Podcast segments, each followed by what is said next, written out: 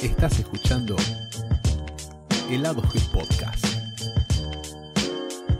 en colaboración con Radio Montecastro. La voz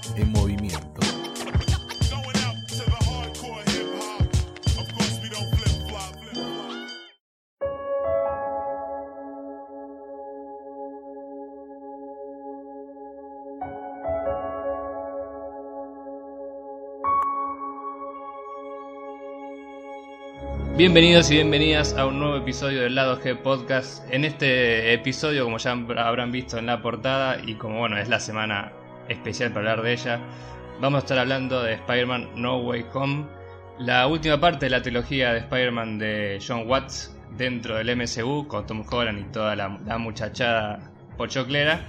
Y para eso voy a estar junto con Lucho Capristi. Lucho, ¿cómo estás? ¿Todo bien? Espectacular.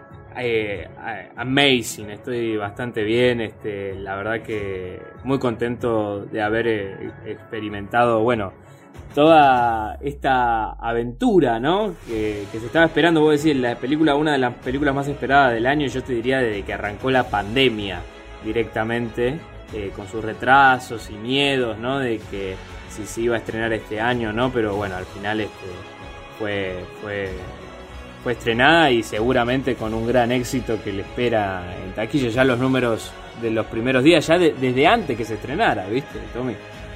Sí, sí, cuando empezó la, todo lo que se llama la preventa y demás, ya rompió todos los números que estaban, que estaban figurando hasta el momento. Y bueno, el éxito es absoluto. Ya van tres o cuatro días, depende de cuándo se estén escuchando, cuatro o cinco días.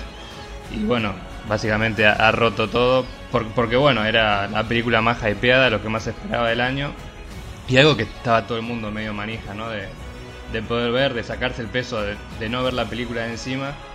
Y bueno, un poco eso hemos venido a charlar sobre nuestras sensaciones y demás. Déjame mandar un, saludo a Gastón que no, que no pudo estar en este momento, que está dando vueltas por el multiverso, vaya a saber por dónde.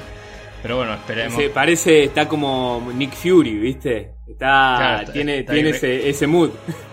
Claro, está capaz que reclutando, viste, sus versiones de multiverso para darse, darse en la pera, yendo a Racing, ese tipo de cosas que hace él. Así que bueno, por supuesto le mandamos un saludo. Pero bueno, no podíamos eh, permitirnos, me parece, como fans de Spider-Man y, del cine de superhéroes y cómics y más, no hablar de ella. Así que bueno, hemos venido hasta aquí.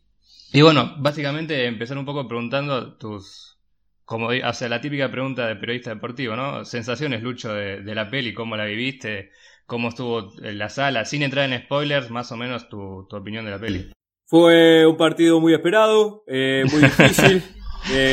el rival no, nos abordó, nos abordó. Este, no, no, la verdad que esto que te digo creo que fue un desahogo, un nudo en el estómago que veníamos. Este, yo creo que es una de las películas que más disfruté en cine. Más allá de lo que es la película, si es buena en guion, si es buena en fotografía, si tiene continuidad, si hay escenas que no están forzadas, qué sé yo. A mí, viste, viste, Tommy, una, uno como crítico muchas veces puede puntuar una película, ¿no? Tratar de dar un ápice de, de, de, información, de qué le pareció en lo técnico, ¿viste? Tratar de apuntar a la objetividad, pero nunca nada se le va a comparar a un a mí me gustó. ¿Viste? Es así. Sí, sí, en ese, sentido, digamos, o sea, cada uno puede tener sus, sus posturas, pero si te gustó algo es medio irrefutable, ¿no?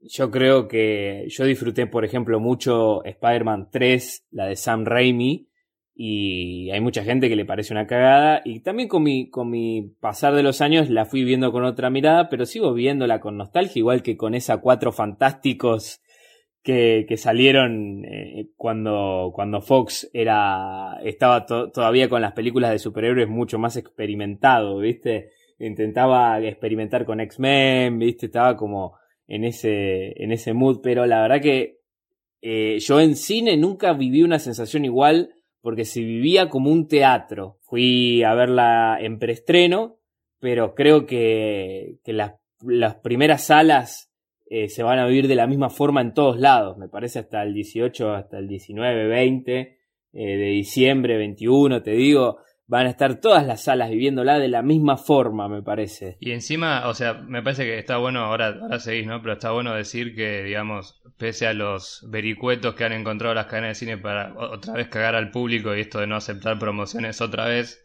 algo que no es nuevo, pero digamos ya como, ya sabemos que no, no vas a poder ir con un 2x1 a ver Spider-Man la primera semana de estreno. Y la gente, la verdad que llenó todo, o sea, le chupó un huevo que esté, no sé, 700 mangos, 600 y, y rompió todo, ¿no? También. No, no, me encanta, me encanta cómo la gente, la gente lo necesitaba, me parece. Yo creo que, que a pesar de que estamos hablando de compañías que lo que quieren es facturar, eh, más allá de eso, creo que la gente sí, obviamente va a ver la de Marvel, la de Shang-Chi, obvio. Van, van todos, es un público bastante leal. Pero yo creo que esta película en particular tenía ese agregado extra de sensaciones que tenían que ser este, saciadas o por lo menos descargadas, ¿no? Había un descargo del, del público que yo creo que, que, se manifestó en la sala y nunca viví algo así, era literalmente ver un teatro, Tommy. No sé cómo lo viviste vos, ¿qué te pareció? Y la verdad que fue un poco similar, bueno, vos sabés, le comento al resto de, la gente que nos está escuchando, que yo suelo ver las pelis en funciones de prensa donde la gente es un tanto desalmada y donde si vos mostrás un ápice de alegría o tristeza o felicidad, lo que sea, medio que te miran de reojo. Te, miran de reojo como Ay, los detesto. Se, se, les cae el monóculo y se les mete dentro del culo, ¿viste? Como, bueno. Sí, o sea, son como. Es, el, Grinch, ¿viste? El, el, el, el, GIF del Grinch. El de Ratatouille. Son los de Ratatouille. Bueno, boludo, exactamente. Entonces, bueno, yo acostumbrado a eso, en esta vez eh, no. No pude, no pude verla en función de prensa, digamos, no la pude ver antes, así que la vi con, con el público corriente y leal, como, como bien decías, este, el día del estreno. No pude ir antes, pero el día del estreno sí. Y fui a una función muy temprana, eran las 2 de la tarde, creo. Por supuesto, hasta, hasta las bolas, estaba agotada. Este, y la verdad que, en, hablando de películas de superhéroes y demás, creo que el, el hype de la gente era mayor todavía a Endgame. En cuanto a que la gente sabía que quería ver algo y que había muchas posibilidades de que pase, pero bueno, yo, a ver, hemos hablado muchas veces por privado de que yo no era, era bastante pesimista, digamos, con, con lo que podía pasar con la película, por, por, un montón de cuestiones. Pero con razones, no es que vos eras un negativo, tipo, ya había bastantes pifies, claro, como claro, vos decías, Tommy. Entonces, bueno, yo estaba un poco desanimado y bueno, fui como para ver, bueno, dale, vamos. Por supuesto que ya, había, ya habiendo visto las primeras reacciones del, del, día miércoles, que por supuesto siempre inundan, viste, de, comentarios. O sea, no, no, no, puedes descansar un día, ni siquiera era jueves y ya todo el mundo, tipo, la mejor película superior del mundo. Bueno, espera que la vean 500 personas más, no sé, 3.000 personas. Bueno, cuestión.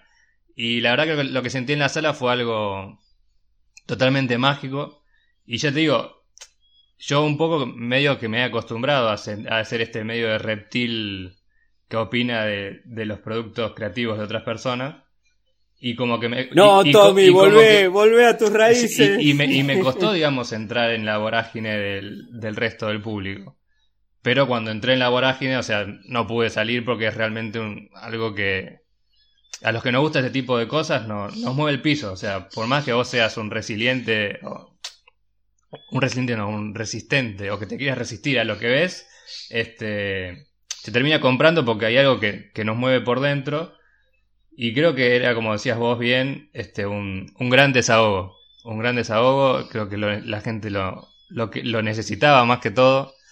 Y viste, son esas pequeñas cosas, de, después de dos años medio intensos y catastróficos, un poco de alegría no viene mal, así que yo celebro mucho el, lo que fue esta película. A nivel emocional, porque bueno, como decías vos, y creo que opinamos lo mismo, hay cosas que siguen por los mismos parámetros Marvelitas que a, mí ya no me compran tanto. Pero bueno, o sea, una vez que sucumbís ante las emociones, todo el resto es... Sí, está bien, qué sé yo, un... puede pasar que no sea perfecta, pero a vos te va a gustar y te va a conmover. A eso por lo menos me parece a mí en cuanto a sensaciones. Mirá, este, y ahora ya entrando en detalle de la, de la película en cuanto a, a nivel narrativo y cómo fue abordado. Yo al principio, bueno, quiero sacarme ya de encima que Tom Holland para mí no era el mejor Spider-Man ni mucho menos. Era un Spider-Man que chocaba mucho con mi generación, con nuestra generación, Tommy que crecimos viendo a, a, Toby Maguire o Andrew Garfield, tal vez, ¿viste? Pero Tom Holland nunca me llegaba a convencer su personaje. Yo al principio, la primera película que vi de la saga de esta nueva trilogía, este, lo compré, me gustó mucho la introducción que le dieron en Civil War, me gustó mucho la primera película y estaba muy emocionado de ver, bueno, qué hacen con este personaje en el futuro, ¿no? El tipo eh, se enfrenta a los Vengadores, se enfrenta a amenazas y bueno, ya la primera película hay un ápice de responsabilidad, ¿viste? Del personaje y vos decís, bueno, a partir de ahora va a tener una madurez, aunque sea eh, en su historia, ¿no? No te digo que va a ir al banco y va a tomar todas las responsabilidades del mundo, sino que va a intentarlo. Y la segunda película de la trilogía a mí me derrumbó mucho eso, ¿no? De, lo que yo esperaba del personaje, con una historia, como decís, bien marvelita, sencillita, un Venom 2, básicamente, que, que no era mala, pero era conformista,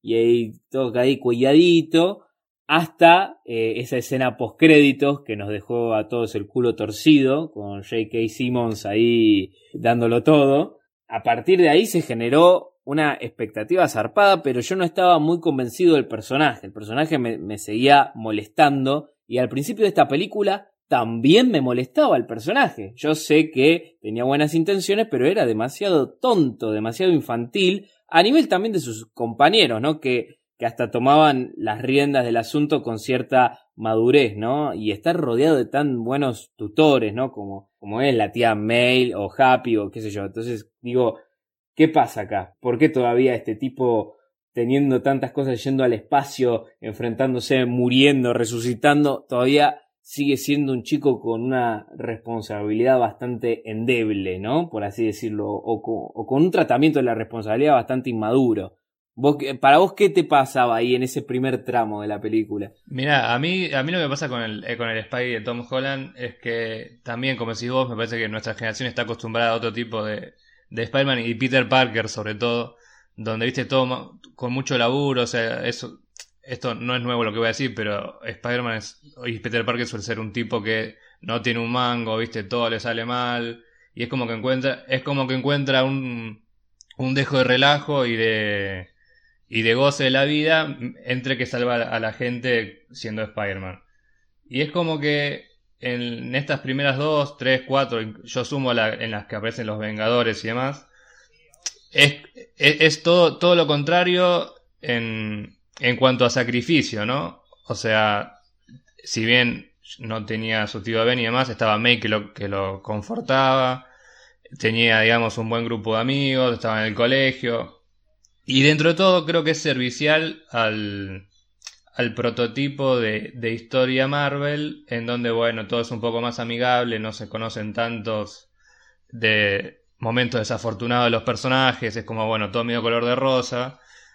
Y bueno, un poco eh, comparto con vos que esto continúa incluso en, en, los primeros momentos de esta película, donde yo pensé incluso que iba a ser como, bueno, a ver, habían dicho que iba a ser la película más oscura, yo dije, bueno, que cuánto más oscuro puede ser que otras, otras películas. Y bueno, efectivamente, en el principio por lo menos no lo es. Y, y un poco seguía eh, bajo ese panorama. O sea, no, no veía una evolución notable entre las tres películas de él, por lo menos hasta la primera hora. Yo, entrando, si querés, ya en, entramos un poco más abarcativa para dar un poco más de detalles. Hasta que pasa una hora más o menos, yo seguía en ese plan. O sea, este le va a ir bien, o sea, van a meter situaciones hilarantes por doquier para bajar un poco la tensión, no se van a meter con cuestiones muy, digamos, que tienen que ver con el, sacrificio propio del personaje. Y bueno, un poco, me parece que compartimos opinión de que después da, un vuelco bastante grande, o sea, termina un poco, eh, termina teniendo ese, ese clic que, que me parece que le veníamos pidiendo ya hace una película y media, ponele. Yo creo que el principal clic que había, y vos sabés que los escenarios y la interacción con los personajes, esta película no me pareció tan infantil como la anterior, ¿no? La anterior era un viaje de básicamente, eh, y, muy chiquilín, ¿no? ¿no? No había ese toque de drama que, me parece que le hacía falta a la cinta, un, drama un poco más maduro. Tampoco te estoy pidiendo eh, Zack Snyder, ¿viste? Pero eh, algo, algo un poco más serio como para, para también tener importancia en los personajes. Y algo que me pareció fundamental, que es lo que detona absolutamente todo, es esta cuestión de Peter que, queriendo entrar en la universidad teniendo en cuenta todos los antecedentes que tiene con, con Misterio, ¿no? Esto que se desencadena en la escena postcrédito de la segunda película. Y, y veo como se, se van a una cafetería que nunca había estado, no sé si estaba en la saga, no recuerdo, me parece que no, es la primera vez que se nos introduce este, escenario de cafetería y, y bueno, como este, MJ tiene que laburar ahí y, y va, va, Peter y le dice, bueno, pero entraste, bueno, no, no entré, ¿viste? Y ahí empiezo a, a, a, captar como, bueno, esto no va tan así, o sea, sí, se van a Europa, pero también entrar a la universidad en Estados Unidos es jodido, más si tenés antecedentes, pero ¿qué pasa en el medio, no? ¿Por qué? Y, bueno, cuando le cierra, cuando va a ver a Doctor Strange y pasa todo lo que pasa, eh, sabemos que Doctor Strange le tira. El, el propio guion se da cuenta de, eso, me parece, ¿no? De la inmadurez del personaje. Cerrándole la puerta en la cara diciendo, no me rompa, veniste acá, casi rompes todo, absolutamente por un caprichito, que no pudiste pensar dos minutos siendo Peter Parker, uno de los personajes más inteligentes del Marvel. Eh, no pensaste dos minutos en encararlo por otro lado, el problema, flaco, ¿viste? Yo sé que otra vez alguien me va a decir, no, pero bueno, él es chiquito. O sea, no, flaco, está a punto de entrar a la universidad. Eh, es Spider-Man, viajó al espacio, es un tipo inteligente y le tiene que cerrar la puerta a Doctor Strange. Y a partir de ahí, cuando me parece una introducción maravillosa de los personajes del pasado, eso creo que está bien. No sé si muy, muy bien, si es perfecta, si está forzada, pero a mí me convence. No sé qué te parecieron las introducciones de los villanos ya en esta segunda parte de la película. A, mí me parece mejor, o sí, mejor dicho que nunca, que un hechicero lo hizo, pero que, o sea, pudo haber sido un gran desastre y sin embargo me parece que está, está bien. Y digamos, a ver, creo que el hecho de haber servido a, los fans este, en bandeja todo lo que querían en, en ese sentido lo, tenían que hacer y creo que nadie se iba, a oponer realmente a cómo lo hicieran. Este, ya digo, no tengo mayores críticas con respecto a eso. Me parece que la narrativa en general de la, de la película está bien, digamos, es, es sencilla, no, no tiene grandes, grandes vueltas. Esto siendo más abarcativo, ¿no? Como cerrando nuestros vistazos generales. Es como. Bueno, es, una película que está, que está buena de ver, eh, qué sé yo, es divertida, no se hace larga.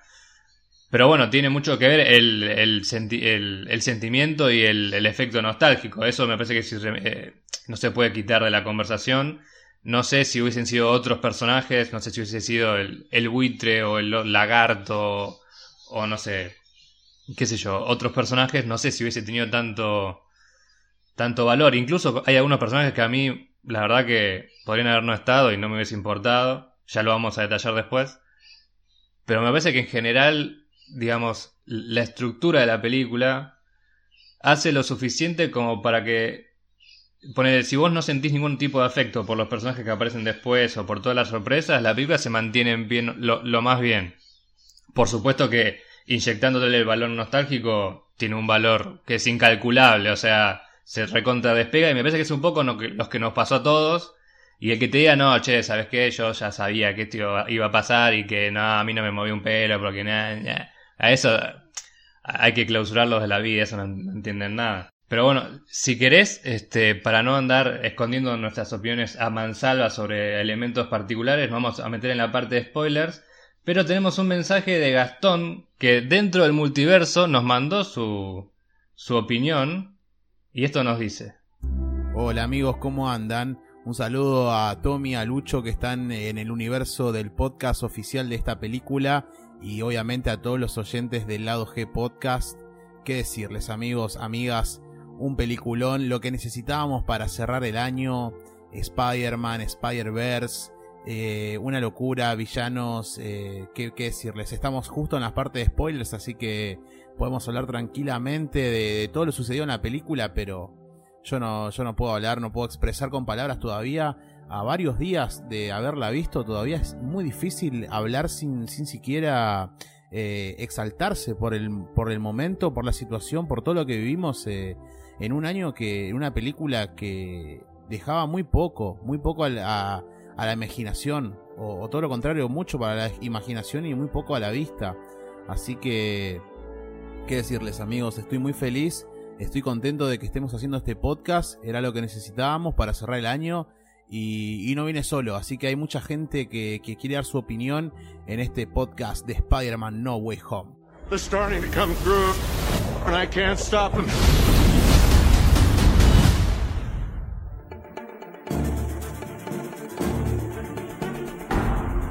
No, no, no, no, no, no, boludo, es terrible lo que es esta película emocionante, divertida, entretenida, no, no, no puedo creer la emoción que tengo. Este fanservice es sin duda alguna lo mejor que me pasó. Bueno, saliendo del cine se puede decir que es, un momento de locura total. No se pueden hilar dos pensamientos, dos ideas. Hay que procesar una barbaridad de cosas maravillosas. No, no, le han dado al pueblo lo que, lo que pedía y todavía más. Y todavía más. Nada. Revivió el cine. Marvel Studios jugó completamente eh, desquiciado con, con lo que hizo con Spider-Man No Way Home completamente desquiciado. Llegué a la sala con expectativas eh, medianas porque había rumores y la verdad es que cuando entré a la sala me olvidé de todo eso y, me quedé agarrado a la butaca dos horas y media. Es una película para el fan, es una película para el fan, la verdad que sí. Vayan a verla, eviten los spoilers y, nada, eh, siéntense y disfruten. Disfruten del gran Peter Parker. La peli fue eh, increíble, una montaña rusa de emociones. Literalmente Marvel dijo, tengo todo esto y pienso usarlo y encima lo voy a usar bien. Es como que fue un vistazo a todo lo que vivimos, a lo que vamos a vivir y muchísimo más. Y una obra de arte, Formatic Cinema, no tengo palabras honestamente, es todo lo que me imaginaba y mucho más. No puedo creer lo que es esta película, es increíble. Lo que grité cuando salió el abogado y encima cuando ataca el ladrillo, ese fue como un momento muy alto, muy alto. Lo estaba esperando y me lo dieron. Y después, a medida que iban apareciendo todos los históricos, fue como mucha emoción, mucha emoción. Sobre todo Andrew, esa reivindicación era necesaria. ¡Qué felicidad! ¡Ay, muy contenta! Muy contenta, muy feliz con esta peli eh, no ver hora de verla de vuelta. Hacía tanto tiempo que no salía del cine tan, pero tan contento, no solo porque fue el fanservice que quise ir a ver y me lo dieron, sino porque después de todo un año de espera y algún otro pufo que me tocó ver, por fin, por fin, una película evento está a la altura. Así que gracias, gracias por todo John Watts, perdón por haberte criticado, pero no me molesta si no volvés muchachos, impresionante, impresionante lo de Spider-Man No Way Home, boludo. Acabo de salir, locura total, no quiero spoiler, pero es la mejor película que hicieron de Spider-Man. Pero por choreo, supera totalmente las expectativas. O sea, mi primer consejo, dejen el culo sentado hasta el final, porque mamita lo que viene. Pero no, no, impresionante, la rompe Tom Holland, está bien Zendaya y Willem Dafoe Masterclass, papá. El mejor villano del MCU. Vayan a verla ya. Premio Nobel, Otto. Premio Nobel. Y seremos ricos. Bueno, y encima Gastón reclutó a un montón de personas dentro del multiverso que nos dieron su opinión, o sea, es una cuestión, es una cosa de locos. Había que escuchar un poco, sí, sí, había que escuchar, las paredes del universo se han roto. Es más, acá en Temple el cielo está violeta porque aparece gente por detrás del cielo. Y y bueno, me parece que teníamos que tener un poco de un poco de opiniones externas porque es un poco la película del pueblo. Y bueno, nada, por supuesto que agradecerles a todos, a Gastón un saludo también.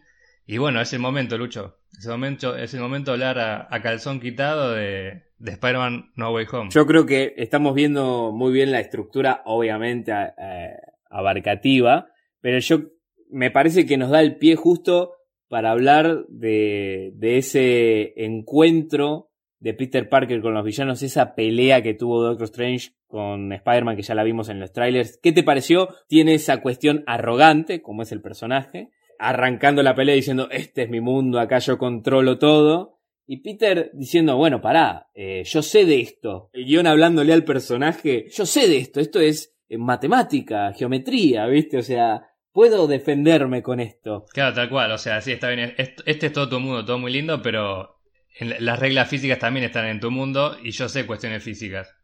O sea, ahí me parece como un gran primer aborde de lo que de lo que decíamos, ¿no? De que demuestra un poco de, lo que sabe, más allá de ser un, un tech boy, digamos, y de hacer, no sé, tomas enfrente de una computadora y hackear cosas. Me parece que fue, fue, muy, fue muy inteligente de ese sentido, de decir, bueno, está bien, yo también estoy en la conversación y me puedo defender, incluso en un mundo donde parece que soy eh, superado eh, o totalmente desbordado. Muy buenos efectos especiales, como siempre, Marvel dando ese brazo fuerte.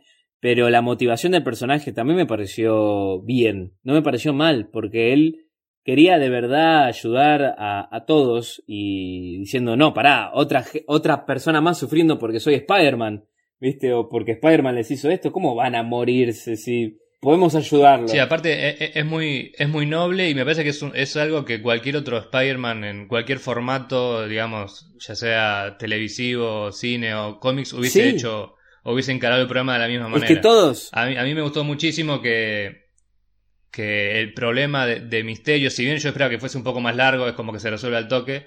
Me gustó que no sea el problema. Sí, sí, pero por eso no me.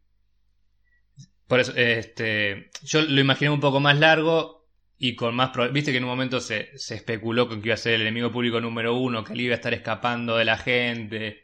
Bueno, manija, cuestiones que generan los trailers por la música emotiva al principio y, y manija de la gente. Pero es como que está bien, a mí me interesa más saber cómo el chabón lidia con los problemas que conllevan sus actos a partir del punto que sus relaciones se rompen y no tanto que si tiene que escapar de la policía, porque eso me parece una huevada.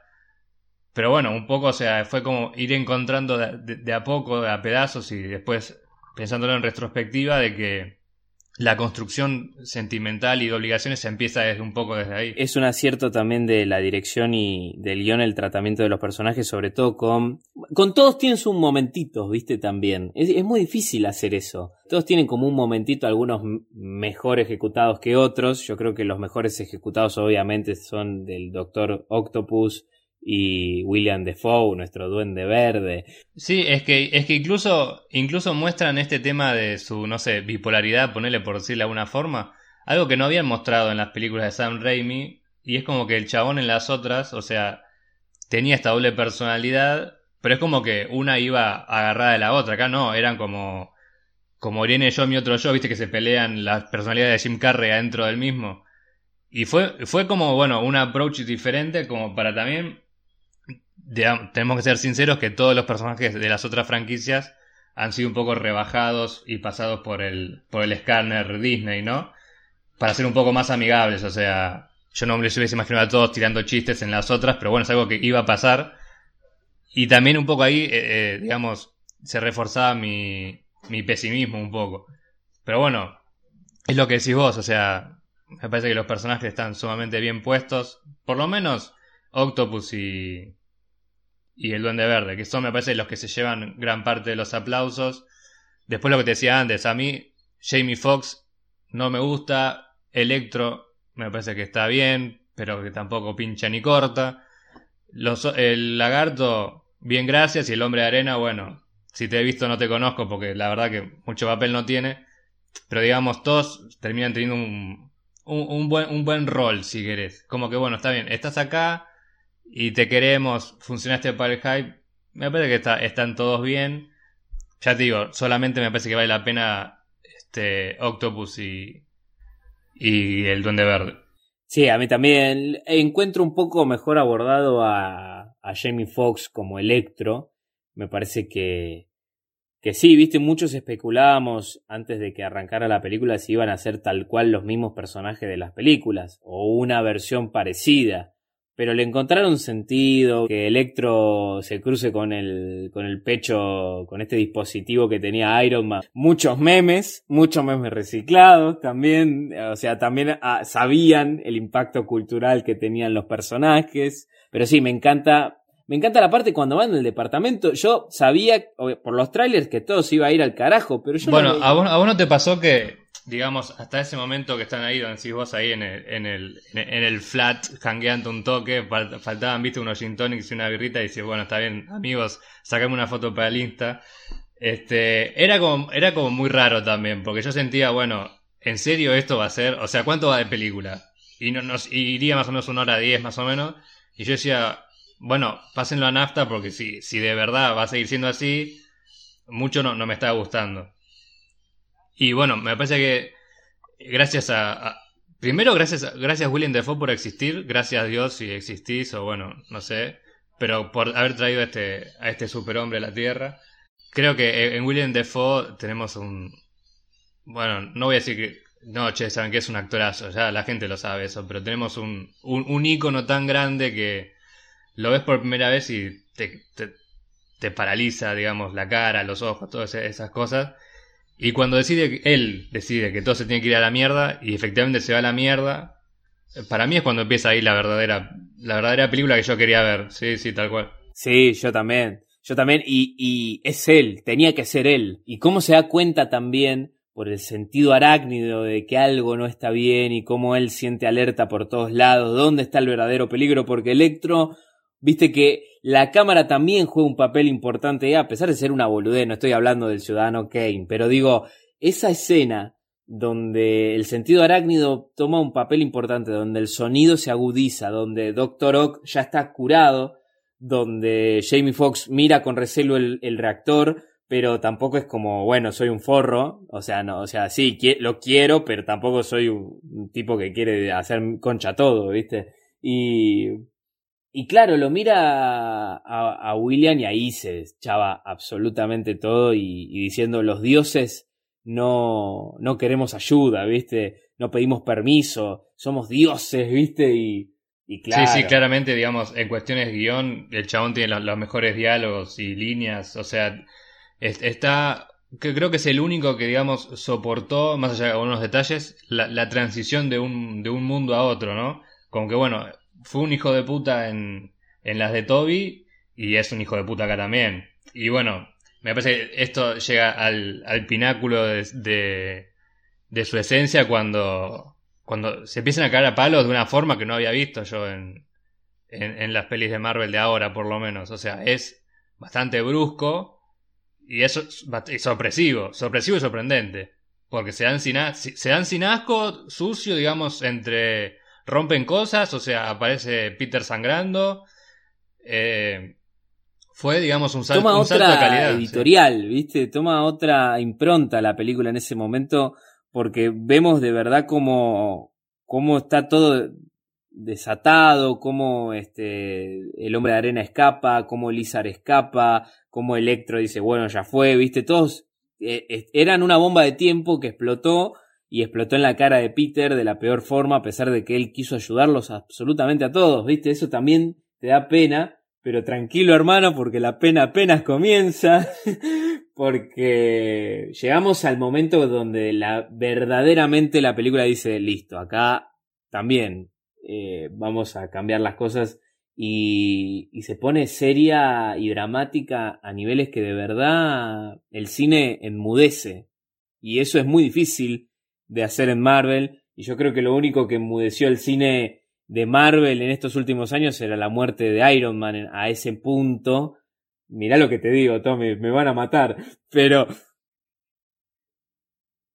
Pero. Pero bueno, la secuencia que se vive a lo último, Peter ahí ahogándose, dándole la cabeza contra los escombros y diciendo, bueno, ¿sufriste? No, no sufriste nada, hermano. Ahora vas a saber lo que es sufrir y el planeador que aparece y tía May que quiere salvar a, a, su hijo prácticamente.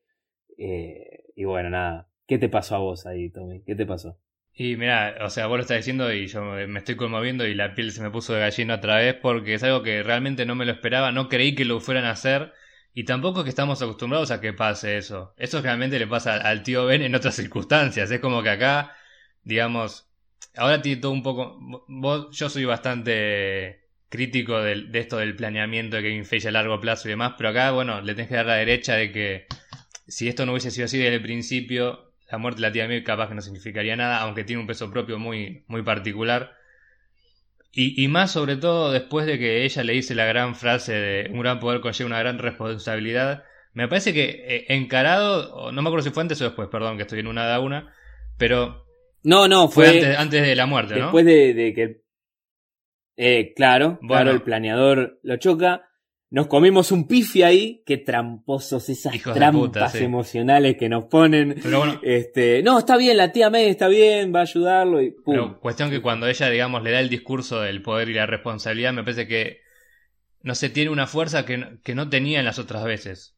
O sea, el tío Ben de, de Toby Maguire, sí, viste, un viejito que te dice, Peter, un gran poder que tiene una gran responsabilidad, todo muy lindo, lo matan, pim, pum, pam. Pero lo, pero lo dice como medio que por la galería. No me acuerdo realmente en las pelis de Andrew Garfield cómo se lo También dice. hay algo parecido, es una frase media cambiada, pero se la dice. Pero, pero en esta oportunidad el discurso es como que tiene todo un contexto que lo, que lo aborda mucho mejor y tiene un respaldo que, digamos, esa responsabilidad que habla la tía May es, bueno, vos tenés este poder, capaz que a veces también te equivocás y te lo tenés que arreglar anteponiendo, digamos, el bienestar de los demás por el tuyo, que es al final un poco lo que terminás pasando al final. Pero bueno, es como una carga muy emotiva, está muy bien hecho, muy, muy bien estructurado, ahí me parece que el guion actúa muy bien. Y cuando, cuando la, la- o sea, cu- cuando se muere es algo que no se puede creer. Porque, o sea, e- era, era poco probable que si el mismo planeador ya mató a alguien, acá no lo haga. Pero bueno, qué sé yo, no está, o sea, suele pasar que los personajes importantes se golpean de forma muy grosa y no les pasa nada. Vos no ves ni, ni un cachito de sangre, no ves que le tiene un hueco en la panza ni nada. Y chau, cagó, o sea, es boleta y se me partió el alma realmente. Claro, y no solamente terminó ahí, sino la secuencia del equipo SWAT entrando y disparándole a Peter, que le llega, lo llegan a tirotear. Eso me gustó muchísimo. Dije, Muchísimo me gustó. pará, Porque dije, bueno, acá. Pará. O, sea, ahora re- re- realmente, digamos, es el. Es el. Es el. Es el tipo a, a vencer acá, Claro, claro, ahora sí, porque él es el culpable de todo esto y, y J.K. Simon lo, lo, lo goza, hijo de puta, ¿viste? O sea, todos cumplen un rol que, que se respeta. Esa sensación que te transmitían, tal vez tenían otro, otra aproximación, otro abordaje en esta película por el humor y qué sé yo, pero cuando se pone seria la cosa y quiere transmitirte esa sensación, lo, hace- lo hace, ¿viste? Y el público quedó como así, ¿viste? Enmudecido y otra vez un acierto de León en decir, bueno, vamos a, vamos a largar a los a los perros locos. Sí, a ver, no podía pasar mucho, mucho, mucho tiempo de drama porque si no, viste, se empieza a, a cortar las venas. Sí, más vale. Público. Pero sí, o sea, a, esto, a lo que ibas vos recién del público mudo, también, o sea, en mi sala pasó exactamente lo mismo y me parece que en todas las salas del mundo va a pasar igual porque no creo que sea algo, algo que la gente espere. Un- uno esperaba cosas, no sé, altamente positivas, pero golpes bajos como este, no, yo no había escuchado por lo menos. No, no. Y menos teniendo en cuenta que era, que era la tía May, viste, ya te digo, es un personaje que no, no suele pasar esta- estas cosas. Pero bueno, sí, para contrarrestar un poco el efecto dramático, llegó el momento que todo, toda Latinoamérica Unida Decilo, Tommy, esperando. te doy los honores. El momento en que se abren los portales, Lucho. Yo te puedo explicar la efervescencia de- del público. Sobre todo, bueno, cuando aparece el amo y señor Toby Maguire, pero cuando, cuando aparece eh, Ned invocando estos círculos con su, con su magia de billutería, este... Cuando aparece el primero de Andrew Garfield dije, no puede ser. O sea, est- esto está realmente pasando. Repito, yo pensé que, no, que esto no iba a pasar. Y cuando vos lo ves ahí, con su postura de, de Spider-Man, de Amazing Spider-Man, es, o sea, la gente gritaba, gritó como una enfermedad, se sacaba fotos a la pantalla con flash, les chupó todo un huevo, era una locura. Y dije, no puede ser, no, o sea, lo- e- es el meme de Ian Malcolm de Jurassic Park, el hijo de puta lo hizo, ¿viste? Y, y, y aparece ahí y es como, bueno, Eh, eh, tengo otro meme. Tengo otro meme. Eh, estás tan hermoso como el día que me dejaste. ¿Viste? Estoy así, boludo. y, y de repente, o sea, vos lo ves ahí y, y está pasando y, y medio que no lo puedes creer. no, no. Pero al mismo tiempo sí. Y la película no afloja, aparece- no te da momento Sí, de procesarlo. tiene ahí co- como un intercambio de palabras, qué sé yo, también, por supuesto, rebajado a, a- a- al nivel del MCU. Pero cuando, pero hermano, cuando aparece Toby Maguire, yo me volví loco, o sea, levanté los brazos y grité co- como un enfermo. Porque, no sé, está tan bien hecho. Encima lo ves entrar con esa, con esa, con esa ropita de viejo separado hace 15 días que se está dejando la barba, ¿viste? Y empieza a comer menos.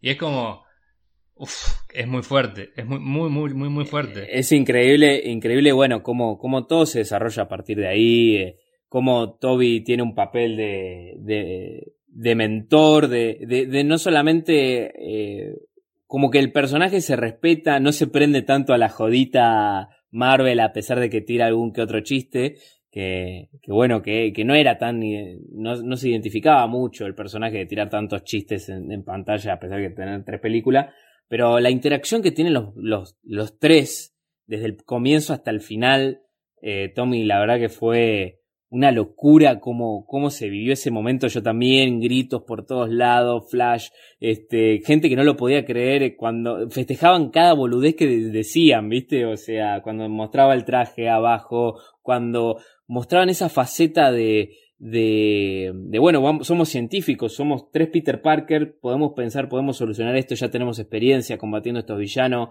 pensemos con la cabeza, ayudémoslo, eh, otra vez apostando a la, a, bueno, a la responsabilidad, bueno, increíble todo, toda esa interacción. Y bueno, llegamos al momento culmine que es la pelea de, de la Estatua de Libertad, muchísima acción, eh, se podrá criticar si el, si el lagarto tenía buen CGI o no, bueno, ok, eh, pero después todo lo demás... Sí, yo más que criticar, eh, ya llegando a toda esa parte, ¿no? Este, más que criticarle el CGI a un personaje, yo me parece que, a mí me parece que John Watts, o sea, en ese sentido, esa parte por lo menos le quedó muy, muy grande. Este, incluso el director de, de Amazing Spider-Man 1 y 2 tenía muchas mejores escenas de pelea, digamos, y este estilo de columpiarse por las cosas, ¿viste? También que eran muchos personajes, era muy complicado. Pero a mí me parece que si eso lo hubiese agarrado otro, otro director, digamos, todo el escenario hubiese sido mucho mejor, a pesar de que ya fue bastante bueno. No sé si compartís conmigo en esto, pero es como que, bueno, los veías columpiarse a los tres y era como, bueno, mira, ahí va ese o no, pará, porque eran como manchitas muy parecidas, pese a que digamos uno más chiquito que el otro, era como bueno, vamos a ver a quién estamos viendo. Claro, y, y bueno, la verdad que igual eso tal vez se puede criticar, pero, pero bueno, es esa sensación final que te deja, ¿no? La, el sentido de responsabilidad que tienen los tres y sobre todo cómo este, se enfrentan a, a diferentes situaciones y bueno, el final, ¿no? El, el gran sacrificio eh, bueno, el pifi que casi nos comemos con la muerte de Toby, ni hablar, que estaba todo bien. No, ni me lo digas, ni me lo digas, pues yo casi casi que me muero. Bueno, pero salió todo este, bien, era Toby, era lógico que no iba a pasar nada porque se la banca. No, no, no sé, no, ya, no, no, no, en ese momento ya tipo estaba rendido a que podía pasar cualquier cosa. Y digamos, me gustó que no, haya, no, no hayan matado, lógicamente. Pero, Pero mucho más que eso me gustó, digamos, el, este tipo de venganza que tiene Peter Parker, Tom Holland para con el Duende Verde súper recontra sacado, o sea, eso me encantó. A mí que me gusta ver a los, a los héroes quebrados y todo eso me parece algo sumamente importante y para destacar y que ojalá digamos lo vuelvan a hacer más lo hagan más seguido ojalá porque porque ahora nos dejaron un Spider-Man mucho más maduro viste uno que acepta la responsabilidad de, de ser olvidado por todos sus seres queridos y irse a un departamentito con ambiente solito hacerse su propio muy, Muy luminoso. E, en las publicidades de departamento diría muy luminoso. Un, un departamento de 15 metros cuadrados muy luminoso. Buena vista, una, una ventana. sí, me parece que digamos el otra vez el, el camino transcurrido quizás no, no, sea un lecho de rosas. Obvio. Pero si, pero si estaba programado que Peter Parker termine así olvidado por todo el mundo, donde la gente que lo quiere no lo recuerda, él tiene que luchar para que todo eso vuelva. Y encima, digamos, se independiza de todo el mundo, que es lo que queríamos ver desde el principio, me parece un poco, o, desde la segunda película. Sí. Es como, bueno, ahora empieza el camino de, Peter Parker de verdad y del hombre araña de verdad. Hasta ahora era, bueno, no sé, Tomasito Holland. Claro, pero... Ahora, ahora va a ser Peter Parker. Me es que, es, que sí, yo veo una madurez increíble y una manija importante. Y bueno, comentar un breve, el breve cameo después after créditos así al pasar de, de nuestro Eddie Brock de Venom. eh, dejando ahí un... Menos, menos mal que no lo dejaron acá en, la- en el universo, porque si no era para qué desastre. O sea, me Ah. parece que está muy bien, muy bien, muy bien incluido y me parece que hace bien en dejar un poco ahí el simbionte en, A ver qué pasa. en, en este universo. Sí, bueno, mientras no lo agarre Flash Thompson, que me parece un totalmente nefasto. Ojalá que pero no. nef- a proporciones siderales. Otra, hablando así de cameos, no hablamos de, de Daredevil, de Matt Murdock. Ah, pero, pero es increíble, una e- excelente cameo que casi se nos escapa. No, no, pero lo agarramos como él agarró el ladrillo ahí porque es un excelente abogado. Sí, yo me quedo. me- ya viste que yo no soy mucho de teorizar, pero me parece que Peter en ese momento como que se da cuenta que algo. que. Murdoch algo tiene.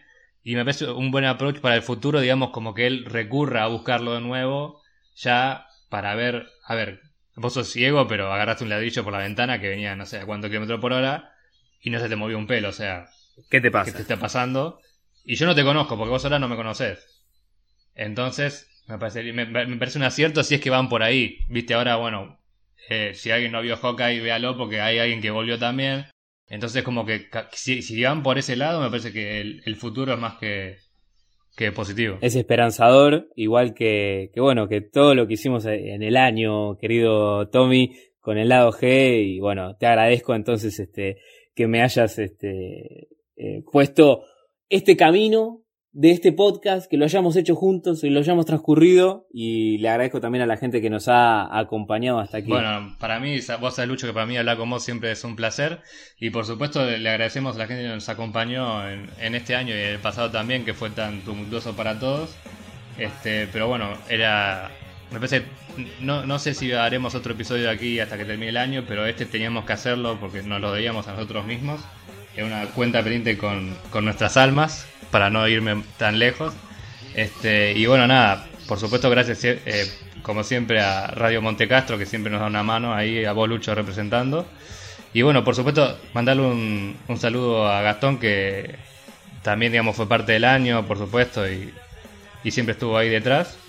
Y nada, gracias a, a la gente, qué sé yo, me parece que la hemos pasado bien, hemos intentado hablar con, con corazón y nuestra sabiduría cinéfilo, marvelita, comiquera. Así que bueno, espero que les haya gustado. Por supuesto, pueden seguirnos en nuestras redes sociales, siempre en todas como el- en el lado G. Y nada, o sea, que tengan el mejor de los años, vayan a ver Spidey cuatro o cinco veces más para que para que el hype se vaya. Me parece que va a ser muy difícil que se vaya, pero bueno. Y veremos qué nos trae el futuro. Muchas gracias, Tommy. Lucho, como siempre, un placer. Y estamos hablando y nos encontramos la próxima en cualquier momento. Chau, chau. Chao, chao.